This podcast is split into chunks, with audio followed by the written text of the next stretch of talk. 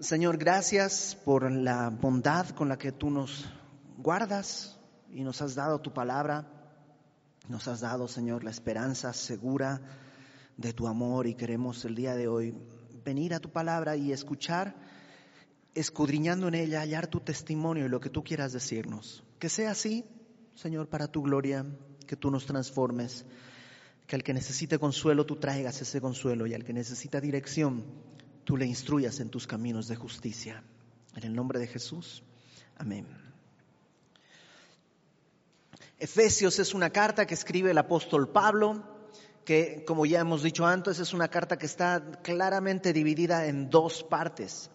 La primera mitad, capítulos 1, 2 y 3, habla de lo que Dios hizo por nosotros capítulos 4, 5 y 6 hablan de la manera en la que nosotros deberíamos responder a lo que Dios hizo por nosotros. Esto, por supuesto, ya lo hemos dicho, eh, es la parte más em, jugosa, es decir, nosotros anhelamos esa última parte. En, los capítulos 4, 5 y 6 es donde vienen las instrucciones sobre cómo ser un buen esposo, cómo ser una esposa, cómo ser un hijo, cómo ser un empleador, cómo ser un empleado, cómo, o sea, todas esas cosas. Y a veces vamos a esa sección ya, yo quiero, ¿qué tiene que ser la esposa? ¿Qué tiene que hacer el esposo? O pretendemos que nuestros hijos, miren, aquí dice, y ustedes tienen que escuchar y obedezcan. Pero esa es la parte 2 capítulos 4, 5 y 6. Y es un error querer llegar al 4, 5 y 6 sin haber comprendido 1, 2 y 3. Alguien ha dicho por ahí que si tú y yo comprendemos lo que dice el capítulo 1, 2 y 3, si tú y yo comprendemos lo que dice ahí, de manera natural vamos a vivir capítulo 4, 5 y 6. Incluso algunos dicen que si tú y yo comprendiéramos bien la primera parte, la segunda parte ni siquiera sería necesaria, porque sería lo lógico y lo natural. Por eso estamos invirtiendo tanto tiempo en esta primera parte. Y lo que hemos visto es que, capítulo 1, Dios nos ha bendecido con bendiciones del Padre, con bendiciones del Hijo y con bendiciones del Espíritu Santo, bendiciones desde antes de la eternidad, antes de que el tiempo fuera, Dios ya había establecido bendiciones, nos escogió, nos adoptó, nos predestinó, eh, nos ha dado el Espíritu Santo mismo, es un don, son las arras, la garantía de que Él va a venir por nosotros. Y en el capítulo 2 Pablo comenzó hablándonos de nuestra antigua Em, condición. Podríamos decir que Él habla primero de la obra de Dios por nosotros. Cuando estábamos muertos en nuestros delitos y pecados, Él nos dio vida. Él hizo eso por nosotros. Éramos esclavos de la voluntad de nuestra carne y de nuestros pensamientos. Por naturaleza dice hijos de ira. Pero Dios, ¿te acuerdas de esa frase del versículo 4? Pero Dios, que es rico en misericordia, por su gran amor con que nos amó, aun estando muertos en nuestros pecados, nos dio vida juntamente con Cristo. Esa es la obra de Dios por nosotros. Luego hay una obra de Dios en nosotros. Nos hizo sentar en los lugares celestiales para mostrar en los siglos venideros las abundantes riquezas de su gracia. Y ahora versículo 11, va a hablar de lo que sucede a través de nosotros o entre nosotros. Déjame leerlo desde el versículo 8 de Efesios 2. Vamos a estudiar desde el 11, pero ustedes saben que si no encontramos el contexto correcto podríamos torcer la escritura y no queremos hacer eso. Desde el versículo 8 dice, porque por gracia sois salvos por medio de la fe. Y esto, la salvación, no de vosotros, pues es don de Dios, no por obras, para que nadie se gloríe. Nadie va a poder venir delante del Padre y decirle, Señor, yo hice algo para ser salvo. No, todos vamos a decir, Señor, yo no lo merecía, pero tú me salvaste. Nadie es salvo por obras. Pero entonces podemos vivir como sea, podemos vivir de maneras brutales y vulgares e, inmorales y no pasa nada. No, porque dice ahí, verso 10, somos hechura suya, creados en Cristo Jesús para buenas obras. eh, nos salvó no por obras de justicia, pero sí para buenas obras. Nos salvó para llevar su gloria.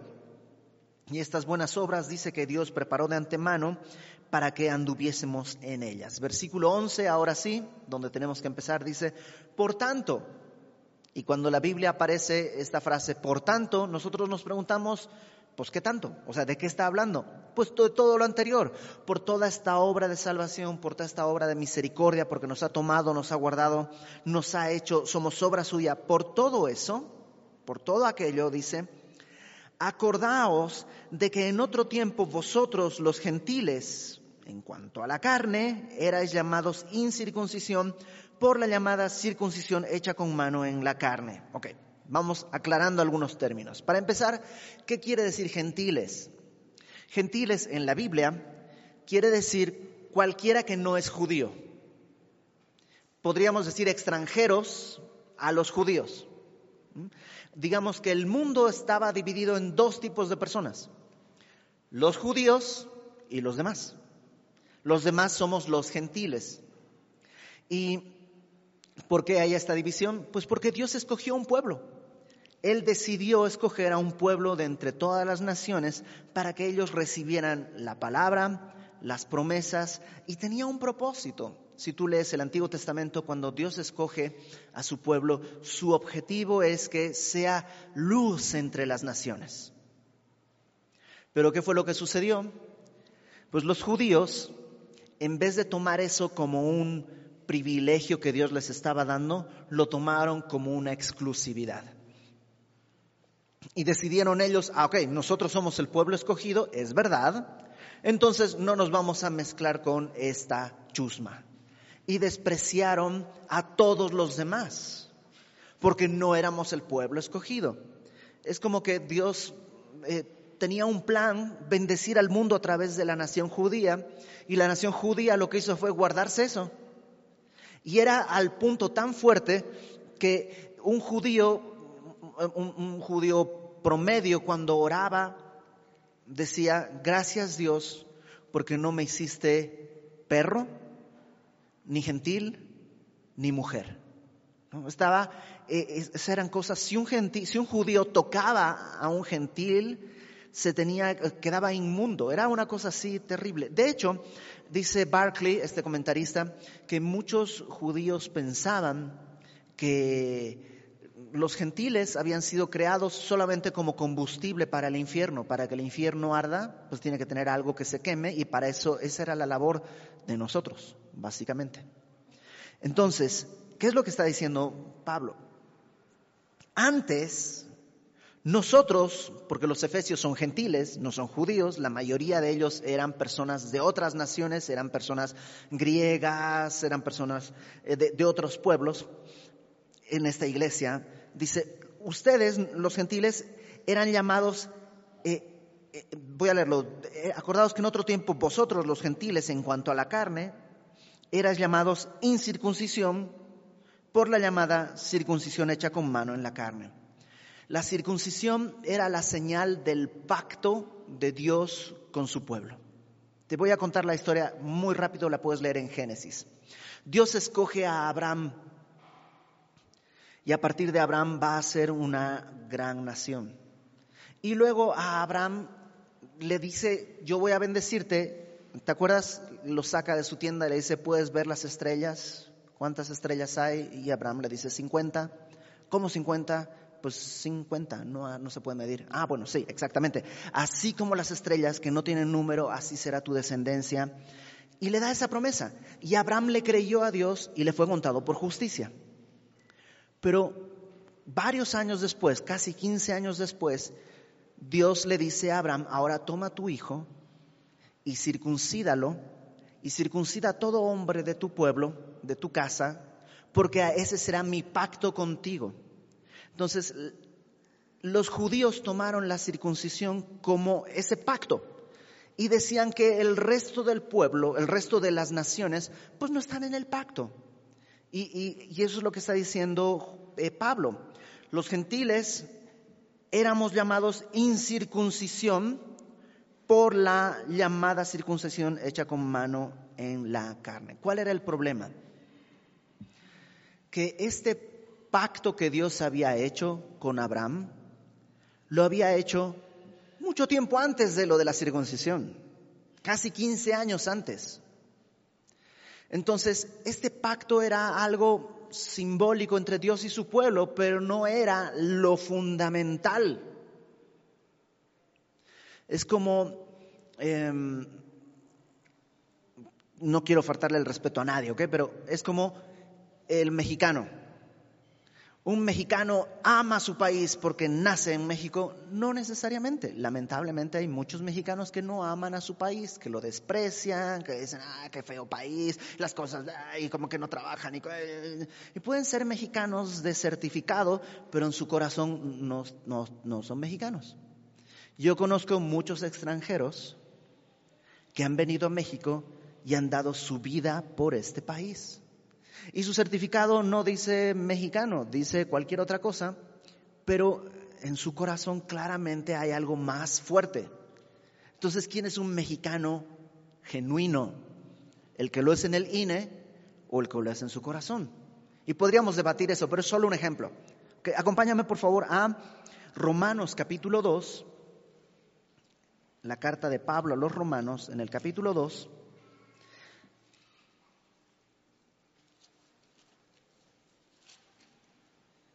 dice Romanos 2, versículo 28. Romanos 2, 28 dice, pues no es judío el que lo es exteriormente, ni es la circuncisión la que se hace exteriormente en la carne, sino que es judío el que lo es en lo interior, y la circuncisión es la del corazón, en espíritu, no en letra la alabanza del cual no viene de los hombres, sino de Dios. O sea, lo que está diciendo Pablo es, no se trata de que, porque ya naciste de familia judía, ya eres judío. Bueno, tal vez sí, exteriormente tienes una apariencia judía, cumples un ritual judío, pero eso no es ser judío. Judío es algo que está en el fondo. Judío, la palabra judío viene de Judá. Y Judá quiere decir alabanza. Por eso hace ese juego de palabras. La alabanza no viene de los hombres, sino de Dios. O sea, no es como que, ¿qué te define como judío? Mi raza, la circuncisión y mi religión. Y Dios dice, no, algo desde el fondo del corazón. No son cosas externas.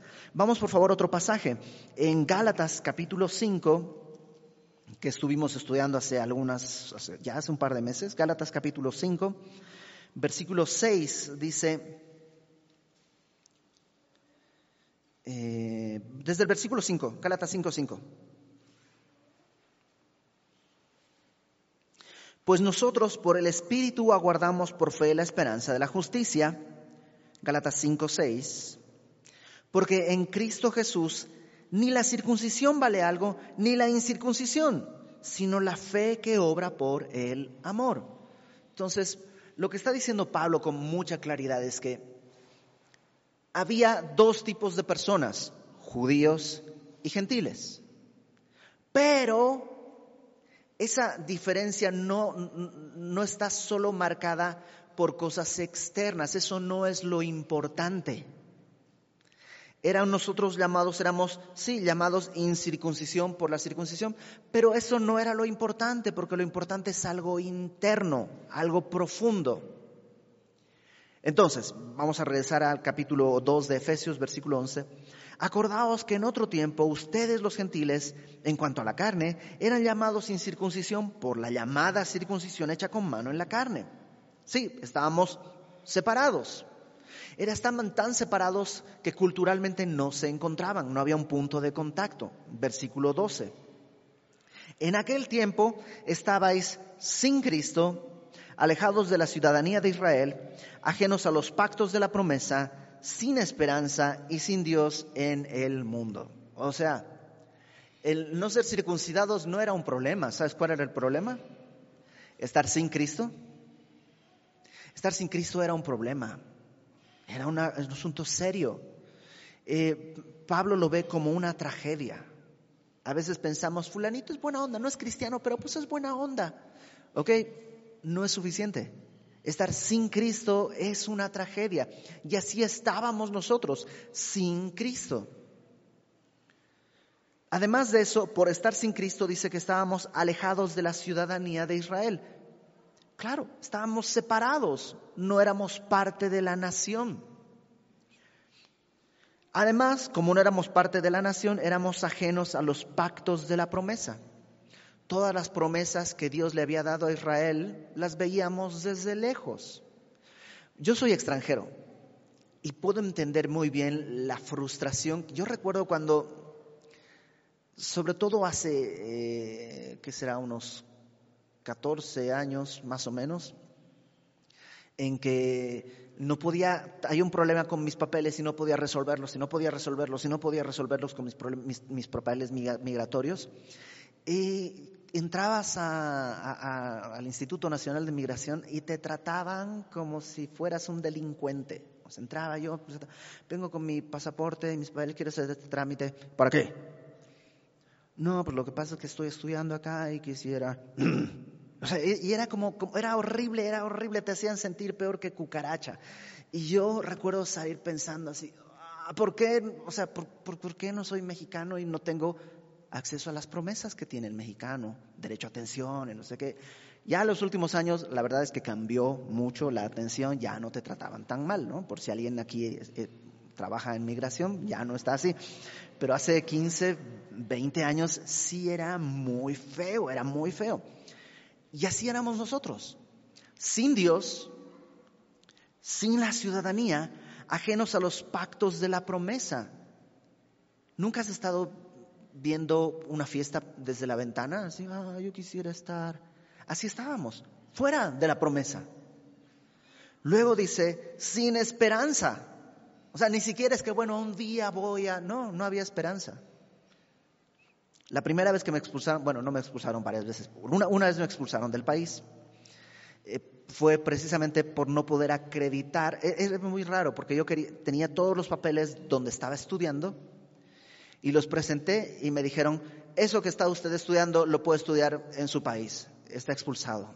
Y así como, pues si pudiera estudiarlo en mi país me hubiera quedado ahí, pero el maestro Álvaro López está aquí y no hay dos. Entonces, fue todo un tema, tuve que meter una carta y no sé qué, se hizo todo un juicio y una serie de cosas y al final, pues ya en eso se fueron seis meses y ya me fui a mi casa a pasar las fiestas de fin de año.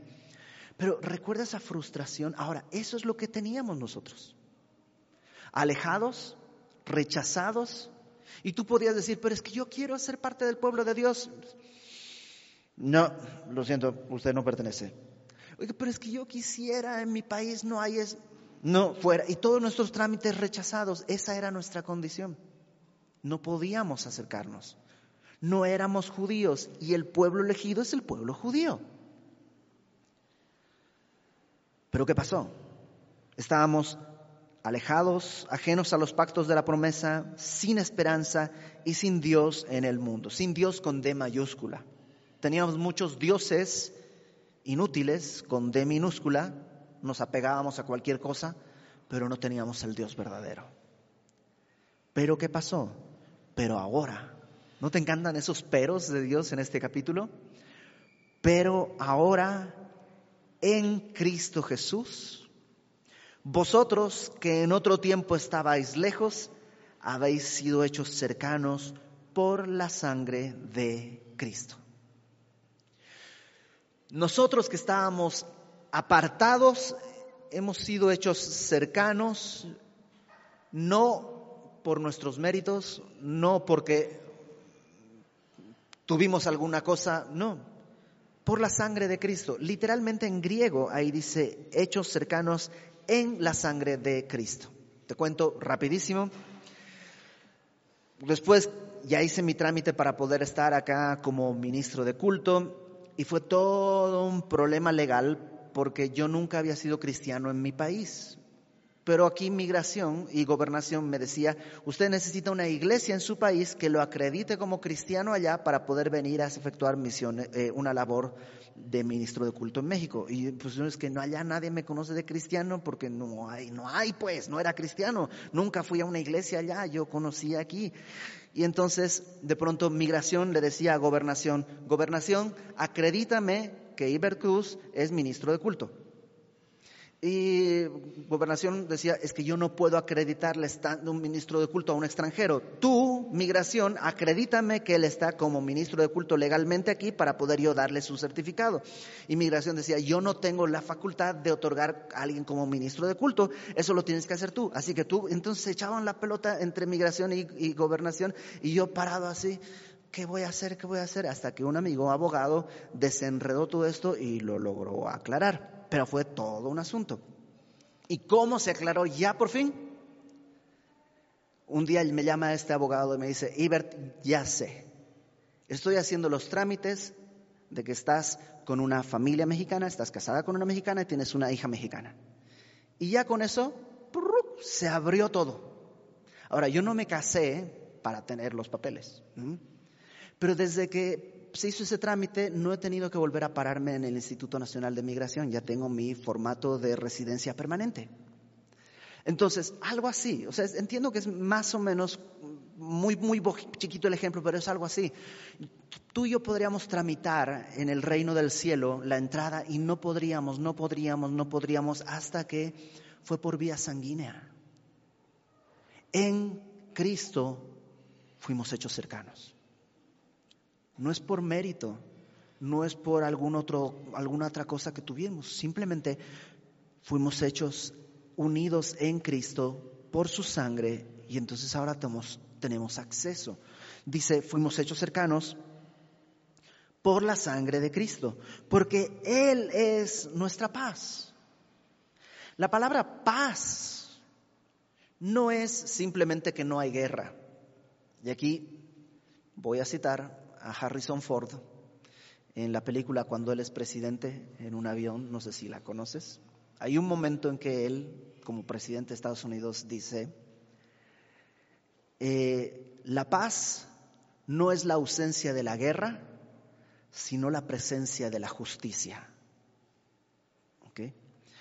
Y yo cuando lo escuché dije, ah caramba, eso es cierto, eso es verdad. O sea, si es una película, medio chafa, pero, pero ese diálogo es cierto. La paz no es la ausencia de la guerra, sino la presencia de la justicia. Y eso es lo que Cristo hizo.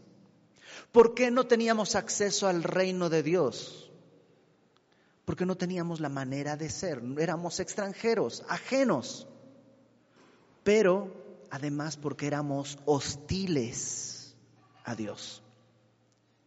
Éramos enemigos de Dios. Pero Cristo cuando muere por nosotros trae paz. No solo ausencia de guerra, sino la presencia de la justicia, su justicia a favor nuestro. Por eso dice, Él es nuestra paz. No es que Él nos da paz, que sí lo hace, pero además Él es nuestra paz. No solo entre yo y Dios, que es maravilloso, sino también entre nosotros como seres humanos. ¿Te acuerdas que estaban separados gentiles y judíos? Ahora, a través de la muerte de Cristo, dice, de ambos pueblos hizo uno, derribando la pared intermedia de separación. Antes había dos tipos de personas, los judíos y los gentiles. Ahora hay tres tipos de personas. Los judíos, los gentiles y la iglesia. La iglesia es un nuevo pueblo que proviene de judíos, algunos, y proviene de gentiles también. Pero es un nuevo pueblo y vamos a ir aprendiendo que nuestra ciudadanía no es esta, sino que nuestra ciudadanía está en los cielos. Nuestra identidad ya no es judío o gentil. Los judíos van al templo de Jerusalén, los gentiles van al templo de Diana de los Efesios. La iglesia no va a ninguno de los dos, es un nuevo pueblo. Tú y yo ya no pertenecemos a esas dos esferas, somos un nuevo pueblo en el que dice Pablo, ya no importa si es judío, gentil, griego, eh, bárbaro, eh, cita, eh, o sea, no importa si es hombre, mujer, esclavo, libre, somos una nueva, un nuevo tipo de persona. Eso es lo que la iglesia trae. De hecho, cuando las primeras iglesias en el Imperio Romano produjeron todo un problema, un conflicto grande, porque dicen los historiadores, hay crónicas de gente de la época, que los romanos se súper sacaban de onda con los cristianos porque pensaban que iban a desestabilizar el orden social. Me explico. Roma era una sociedad muy bien organizada. Estaba pues el, emperador y el, senado y los nobles y, y al final los esclavos. Y cada quien en su lugar y en su orden y no se movían y así está, así funcionaba. Pero de pronto aparece la iglesia y empiezan a creer esclavos y empiezan a creer nobles y empiezan a creer personas ricas amos y esclavos empiezan a creer. Y de pronto tú podías ver al esclavo que está trabajando en la tierra, pero viene el domingo y se reúnen en la iglesia y el esclavo es el pastor y el amo está sentado ahí escuchando al pastor, a su esclavo. Y se sirven unos a otros. Y los, los, romanos decían, esto está muy, esto va a desestabilizar todo el imperio, porque se están rompiendo las estructuras que nos mantienen. Era era muy fuerte, pero eso es lo que trae la iglesia. Que ahora ya no hay esas divisiones, somos uno solo. Cuando dice Pablo que había un muro, ahí versículo 14, eh, de ambos pueblos hizo uno, derribando la pared intermedia de separación, tal vez está pensando en el templo de Jerusalén, había eh, varios patios, era como un, conjunto muy grande, pero una primera parte era el patio de los gentiles, que quiere decir que ahí podían entrar los gentiles. Luego estaba el patio de las mujeres, al que ya los gentiles no tenían acceso, hombres y mujeres sí, pero judíos. Y luego estaba el siguiente patio en el que las mujeres ya, no tenían acceso. Y luego estaba el patio de los sacerdotes, donde solo los sacerdotes, ya luego el lugar santo y el lugar santísimo. Entonces, como que iba eh, cada vez restringiendo más. Bueno, tal vez está pensando en eso, en que la idea de ese muro que separa a judíos y gentiles cayó. No físicamente todavía, pero incluso físicamente en el año 70, cuando se destruye el templo, iba a caer. Es un nuevo tipo de persona, es una revolución social. Versículo 15. Aboliendo en su carne, es decir, cuando Dios encarna, Dios se hace hombre, lo que hizo es abolir las enemistades, la ley de los mandamientos expresados en ordenanzas, para crear en sí mismo de los dos un solo y nuevo hombre haciendo la paz. ¿Qué es lo que está aboliendo? Es un verbo bien complejo, ¿no? Porque ¿cómo se dice? Abolo, yo abolo, tú aboles, suena muy raro. Entonces, eh, vamos a utilizar la palabra inutilizando, que es un sinónimo en este contexto. ¿Qué es lo que hizo Dios? abolió, inutilizó, ¿qué cosa? Las enemistades. Ya no tienen sentido esas enemistades en el pueblo de Dios. Y también dice eh, la ley de mandamientos expresados en ordenanzas. Ya la ley no es que nos sirve y no es que no eh, se desecha, simplemente que toda esta serie de rituales y cosas que tenían los judíos ya no funciona para el creyente. Para ti y para mí, la ley ya no funciona porque somos gobernados desde adentro. Cuando Dios nos hace un nuevo, una nueva criatura, nos hace con un deseo de obedecer. Hay dos maneras de tratar con nuestros hijos, a la fuerza o a través del amor. Que por amor ellos decidan Nunca, cuando tienes hijos, a veces hay momentos gloriosos en los que tus hijos hacen cosas que no les pides, cosas buenas, y los hacen por amor. ¿No? Se atienden entre ellos por amor. Hay otros días en que prácticamente tienes que pues, amenazarlos para que lo hagan. Cuando estás en ese punto no hay fruto. Aunque obedezcan, no hay fruto. nuestro objetivo es el otro lado, que puedan entender que a través del amor es la manera en la que nos servimos y obedecemos a Dios. Eso es lo que Dios hizo. No puso un ejército de ángeles a amenazarnos, sino que en su sangre abolió las enemistades y todo este sistema ritualista de ordenanzas para crear en sí mismo de los dos un solo y nuevo hombre haciendo la paz.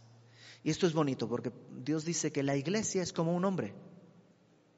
Y no solo en este pasaje, en otros lo hemos visto, que la iglesia es como un hombre. ¿Quién es la cabeza de ese hombre? Cristo. La iglesia es el cuerpo de Cristo. Y tú y yo somos miembros de ese cuerpo. Y cada uno tiene una función dentro de ese cuerpo. Y uno no le puede decir al otro, ah, tú no sirves para nada, tú eres un dedo meñique, no sirve para nada. A ver, córtate el dedo meñique y tú dime si no lo vas a extrañar. Cada uno tiene una función, somos un nuevo hombre y mediante la cruz reconciliar con Dios a ambos en un solo cuerpo, matando en ella, en la cruz, las enemistades. Entonces Pablo lo que está diciéndole a los, a los efesios que además de todas las otras cosas que ya vimos que Dios hizo, nos dio un mundo en el que tú y yo podemos relacionarnos en paz. Ya destruyó las enemistades en la cruz. Versículo 17. Y vino y anunció las buenas nuevas de paz a vosotros que estabais lejos y a los que estaban cerca. Cuando ya cumplió su obra de la cruz y ascendió a los cielos, ahora anuncia esas buenas nuevas a todo el mundo. A los efesios que estaban lejos, pero también a los judíos que estaban cerca, pero no estaban en Cristo. Anunció el Evangelio a todos las buenas nuevas de paz a vosotros que estabais lejos y a los que estaban cerca. Porque por medio de Él, de Cristo, los unos y los otros tenemos entrada por un mismo espíritu al Padre. Así que, en conclusión, ya no sois extranjeros ni advenedizos. Advenedizos es como intrusos. Hubo un tiempo, lo confieso, que yo se venció mi permiso migratorio y estuve unos meses sin pues, sin, sin mi, ahora sí que sin, sin, sin, mi verificación, ¿no? Circulaba sin, sin verificar. Y, este, y fue chistoso porque en esa época dije, bueno, pues me voy del país, me agarré mis cosas, me fui al aeropuerto, vieron, me dice, tu permiso migratorio está vencido. Exacto, no te puedo decir, tienes que arreglarlo. pero es que no me dejan arreglarlo, no me puedo ir, ¿qué hago? Me dicen, pues no sé, entonces me quedé otro tiempo en lo que se trataba de arreglar eso. Pero me sentía como intruso. Me sentía como un intruso. Y lo que dice es, nosotros ya no somos extranjeros ni intrusos. En el pueblo de Dios no somos intrusos, sino conciudadanos de los santos y miembros de la familia de Dios. Somos miembros de la familia de Dios, unos de otros. Ahora, ¿cómo distinguimos a la familia de Dios? Porque antes, digamos, pues, era fácil, ¿no? Pues, los, que van, los, los, que están circuncidados, los que cumplen la ley, los que van al, al templo de Jerusalén, esa es la familia de Dios. Pero ahora ya no hay nada externo, ya dijimos que es algo interno. ¿Cómo sabemos quién es la familia de Dios? ¿Quiénes somos, de, quiénes somos conciudadanos? ¿Cómo podemos saberlo? Bueno, ahí me dice que la familia, los miembros de la familia de Dios, dice, edificados sobre el fundamento de los apóstoles y profetas. Esa es la primera condición o característica más bien de los que están en la familia de Dios. Somos edificados sobre el fundamento de los apóstoles y profetas. ¿Qué quiere decir esto? Número uno, que tiene que haber una edificación, un crecimiento. Alguien de la familia de Dios está en crecimiento. Pero crece en qué? En la palabra. El fundamento de los apóstoles y los profetas son las escrituras, la Biblia. Ah, lo voy a decir con mucho cuidado, pero lo voy a decir. Si tú vives escuchando prédicas, es algo bueno. Pero eso no es la palabra. Las prédicas, aunque sean prédicas buenas de la palabra, son prédicas. Necesitamos permanecer en la palabra. Dios quiere hablarte a ti y edificarte a ti. Es como eh, Dios quiere servirte el banquete Él a ti. Y si tú no vas a la Biblia, estás comiendo manoseado. Sí puede ser que alguien se lavó las manos, y, o sea, todos los beneficios que tú quieras, pero Dios quiere darte a ti. Eso es lo que te va a edificar el fundamento de la palabra. No la sabiduría humana, no la sabiduría mm, eh, de este mundo, sino la palabra. Esa es la primera característica de alguien de la familia de Dios. Está edificado sobre el fundamento de los apóstoles y profetas, siendo la principal piedra del ángulo Jesucristo mismo. ¿Qué era la piedra del ángulo? La piedra del ángulo o piedra angular era una piedra que se colocaba, y tal vez el día de hoy se siga haciendo, es una piedra como en forma de L. Y se usaba para dar eh, estabilidad a un muro. Ustedes saben que un muro pues tiene los, digamos, los tabiques de este lado, los tabiques de este lado y se tienen que juntar en algún momento. Bueno, la piedra angular era una piedra grande que se usaba de modo que fuera parte de los dos muros. Esa piedra era una piedra grande para darle esa estabilidad y además en esa piedra se solía escribir eh, este es un templo para, no sé qué, como que la identidad del edificio se escribía en esa piedra. Busca en internet piedra angular y te van a salir ahí eh, fotos de edificios antiguos, muy antiguos, que tienen eso. Es una forma de L que le da estabilidad a dos muros y que le da el nombre y identidad. Y yo digo, ah, pues sí es cierto, porque son dos pueblos, el pueblo judío, el pueblo gentil, pero ahora Cristo es el que da estabilidad y unidad a estos dos muros. Y es el que da la identidad del por qué. Cristo es el que nos hace uno en el pueblo de Dios.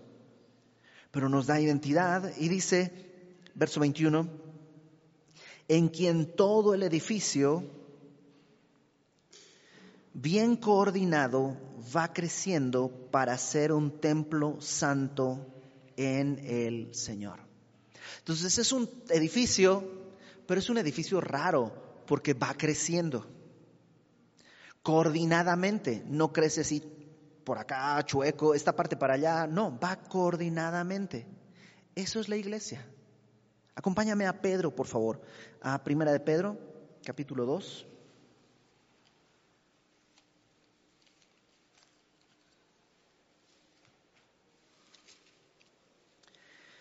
Versículo 4.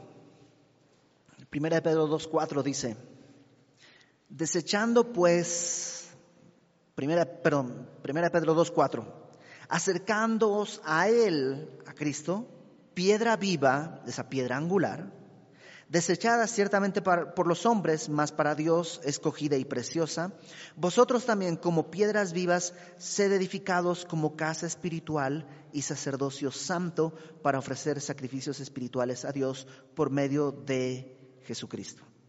O sea, de una manera, pues sí, como metafórica, tú y yo somos piedras en un templo, pero piedras vivas. Por eso ¿nunca has tenido un conflicto con un hermanito en Cristo? Amén. Entonces, ay, sí. Es que cuando edificaron estos muros, los tabiques están muertos. Y no se quejan de que, ah, yo estoy abajo y tengo que sostener a todos estos. Y el que está arriba, mira nomás ahí, está sosteniendo el cielo y ya. Nosotros somos piedras vivas. Y ahí estamos, y Dios nos pone y pone a otro lado de nosotros, y pues, este para allá, no, ¿cómo crees? Hazte tú para allá. Y, y hay ese roce, y es, porque somos piedras vivas, pero juntos estamos edificando un templo, la casa de Dios, en que Cristo es la piedra angular. No se edifica según el mapa de el que quiera, no, sino según el fundamento de los apóstoles y los profetas. Cuando construyeron el templo de Salomón, dice la palabra, que las piedras se labraron en la cantería. O sea, tomaron las piedras de donde sacaban las piedras y ahí les daban la forma y las enviaban a Jerusalén donde se armaba como una especie de lego, digamos. Ahí en Jerusalén no se martilleaba, dice que no se oyó el ruido de martillazos, nada más se iban ensamblando las piedras. En la cantera sí, en la cantera el ruido de martillazos era terrible, pero ahí en el templo, en Jerusalén, no, ya estaban las piedras listas. Algo así es lo que Dios hace con nosotros. Aquí en la tierra, el martilleo es terrible. Aquí estás tú puesto con tu esquina así y Dios tiene que decir, no, hay que cortar eso, cortar y cortar y cortar. Y entonces tú, piedra viva, estás grite y grite, ah, no, Señor, ¿por qué a mí? Yo, ¿por qué? Hasta que ya quito eso y encaja. Va a encajar. Aquí no. Allá en el cielo. Allá en el cielo no habrá ruido de martillazos, todo va a ser perfecto, vamos a encajar bien. Pero aquí somos piedras vivas que tienen que ser cortadas, labradas, para poder recibirnos unos a otros. Acuérdate, ya no hay enemistades, todo fue abolido en la cruz. Entonces regresa conmigo Efesios, ya vamos a terminar.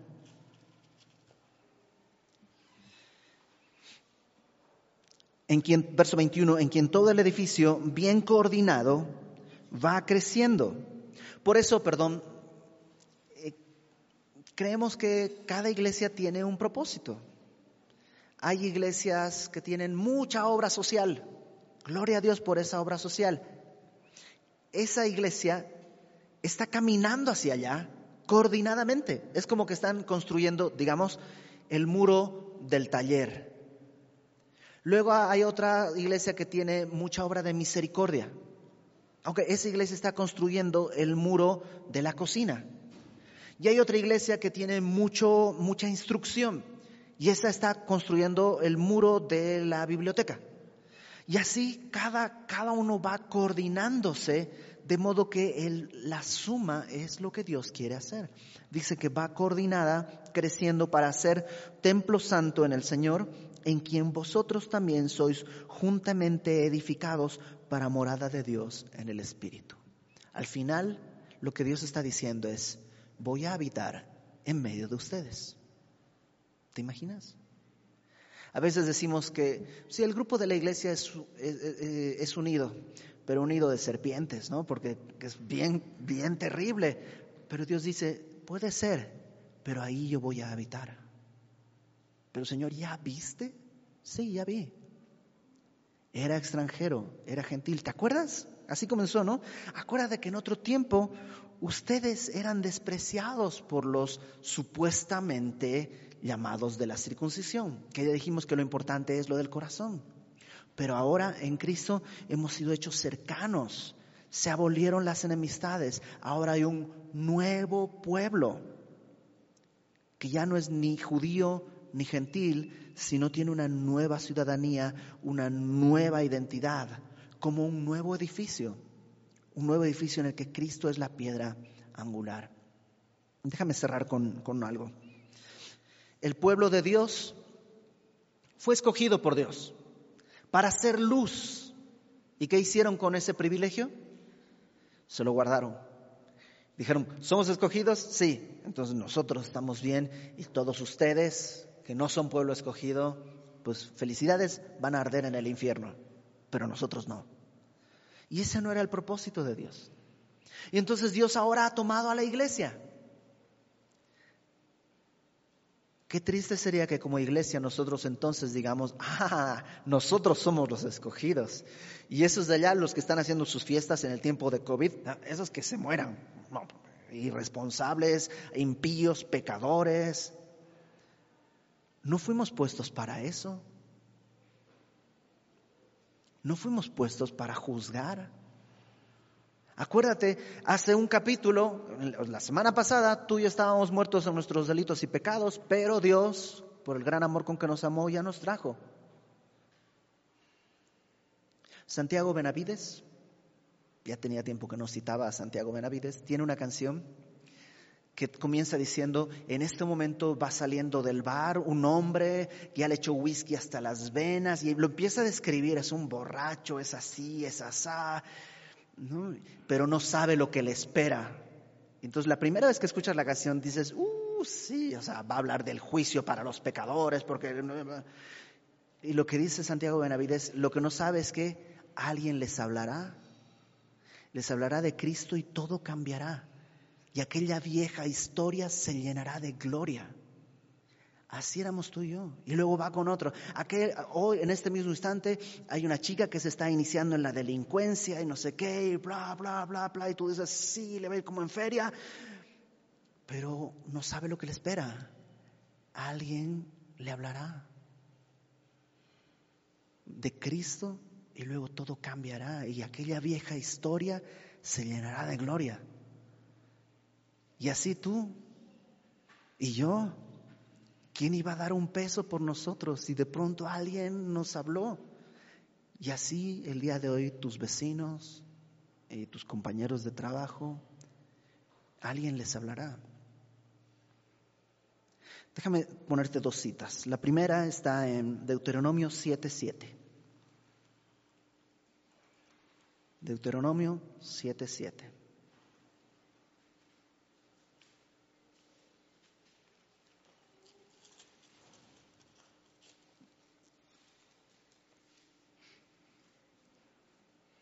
Desde el versículo 6. Deuteronomio 7, 6 dice, porque tú eres pueblo santo, está hablándole al pueblo de Israel, tú eres pueblo santo para Jehová tu Dios.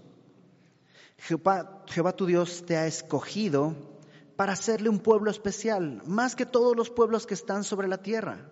Y ahí uno pensaría, wow, pero fíjate el 7 no por ser vosotros más que todos los pueblos os ha querido Jehová y os ha escogido, pues vosotros serás el más insignificante de todos los pueblos, sino por cuanto Jehová os amó y quiso guardar el juramento, etcétera, etcétera, etcétera, etcétera. ¿Por qué escogió Dios a Israel? Porque eran el más insignificante pueblo de todos. Ahora, Primera de Corintios, Primera de Corintios capítulo 1. Versículo 26. Pues mirad, hermanos, 1.26 de Primera de Corintios. Mirad, hermanos, vuestra vocación, que no sois muchos sabios según la carne, ni muchos poderosos, ni muchos nobles. Y le está escribiendo a una iglesia y dice, a ver, mírate, no hay muchos sabios, no hay muchos poderosos, no hay muchos nobles, sino que lo necio del mundo escogió Dios para avergonzar a los sabios, y lo débil del mundo escogió Dios para avergonzar a lo fuerte. Y lo vil del mundo y menospreciado escogió Dios, y lo que no es para deshacer lo que es, a fin de que nadie se jacte en su presencia. Otra vez, Dios hizo un pueblo con lo que nadie quería. Entonces, cuando tú ves afuera y dices, ay, que es fulanito, qué, oso, qué vergüenza su vida, es un justo candidato a la gracia de Dios. Y Dios quiere hacer un nuevo pueblo, como lo hizo contigo, como lo hizo conmigo. Que estábamos, ¿te acuerdas cómo estábamos? Dice ahí, sin Dios, alejados de la ciudadanía, ajenos a los pactos de la promesa, sin esperanza, sin Dios en el mundo. Pero ahora Cristo Jesús, a nosotros que estábamos lejos en otro tiempo, nos ha hecho cercanos en la sangre de Cristo. Entonces, ¿qué tenemos que hacer? Pues entrega eso. Hemos sido puestos para entregar el Evangelio, esas buenas nuevas. Sobre todo aquellos que son los peorcitos. Esos son como nosotros éramos. Vamos a orar. Señor, tú conoces nuestra condición. Conoces mi condición, Señor. Que a veces tomo los privilegios que tú me has dado como si fueran algo que yo he conseguido y me enorgullezco de no ser como los otros. No soy como aquellos que hacen esto o lo otro. Perdóname, Señor, por haber tomado tu obra como si fuera mía. Ayúdame a recordar cómo era en realidad mi vida, qué es lo que yo podía producir. Y extiende tu mano sobre mí. Tú que me amaste cuando estaba muerto en mis delitos y pecados, guárdame una vez más en tu amor, ahora que soy hecho tu hijo, por mérito tuyo, por misericordia tuya. Gracias porque ya no soy extranjero ni intruso en tu familia, sino que soy recibido en el amado. Gracias porque me permite ser parte de este nuevo edificio, de este nuevo templo, de este nuevo hombre, de este nuevo cuerpo en el que tú eres la cabeza, tú eres la piedra angular. Ayúdame a edificar no solamente mi vida, sino edificar a mis hermanos, para que juntos podamos glorificar tu nombre mientras esperamos tu regreso aquí en la tierra. Nos ponemos en tus manos, en el nombre de Jesucristo, nuestro Salvador, Padre Santo. Amén.